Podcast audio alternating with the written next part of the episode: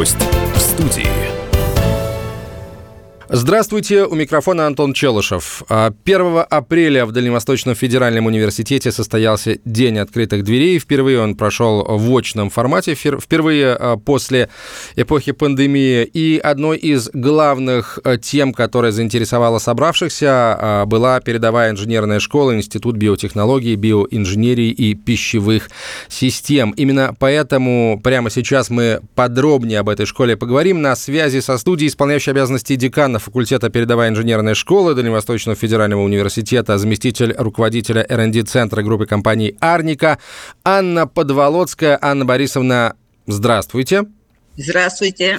Э, передовая инженерная школа появилась, в общем, меньше года назад. Э, планируется реализация нескольких десятков программ разных уровней подготовки. А вот уже сейчас какие программы реализуются? На данный момент реализуется около 35-40% заявленных программ. То есть с каждым годом мы будем вводить новые программы и готовить специалистов по новым направлениям. А образование, э, наука, производство, вот э, эти, э, как взаимодействуют эти три принципа?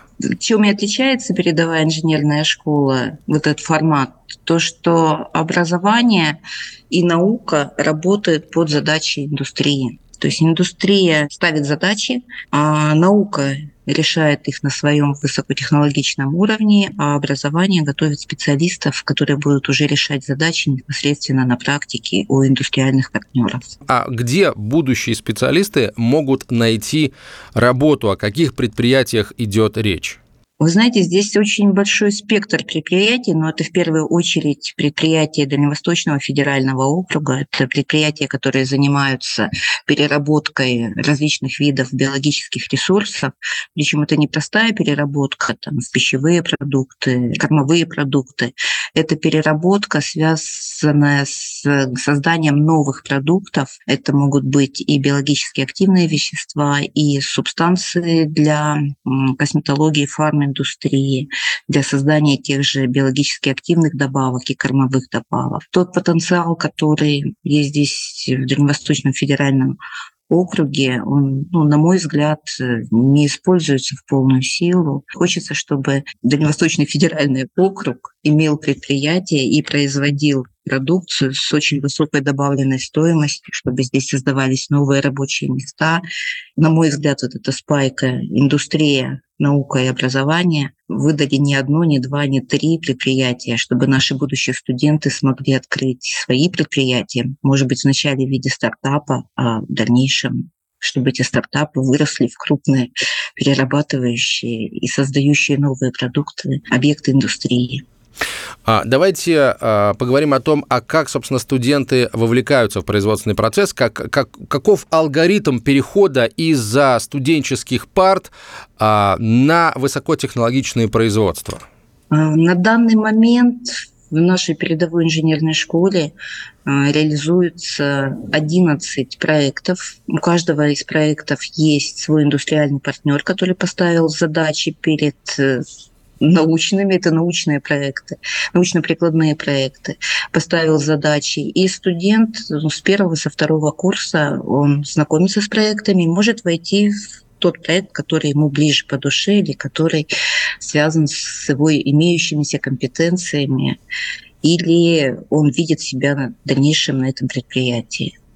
После того, как студенты заходят в проект, они пробуют, они решают реальные задачи, поставленные производство и реальные научные исследования проводят. Они находятся непосредственно на предприятии и сами реализуют те проекты, в которые они вошли. То есть они принимают активнейшее участие. Естественно, на первом-втором курсе это больше ознакомительная работа, это какие-то стажировки краткосрочные, это прохождение практик. А с переходом студента на более высокие курсы это уже и могут быть платными стажировками. Дети очень часто туда устраиваются и работают в летнее время или на каникулах. У нас, у нас уже несколько таких примеров есть.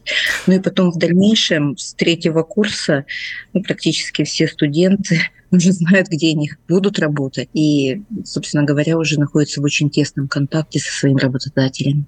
А, еще такой интересный вопрос. А, кто и как консолидирует работу по организации передовой инженерной школы? Это труд коллективный или можно выделить какого-то идейного вдохновителя? Ну, в любом э, начинании всегда есть идейные вдохновители. У нас идейный вдохновитель – это Борис Николаевич, ректор нашего университета, Людмила Александровна Текутева, это директор передовой школы. И еще есть один идейный вдохновитель – это Елена Владимировна Харисова.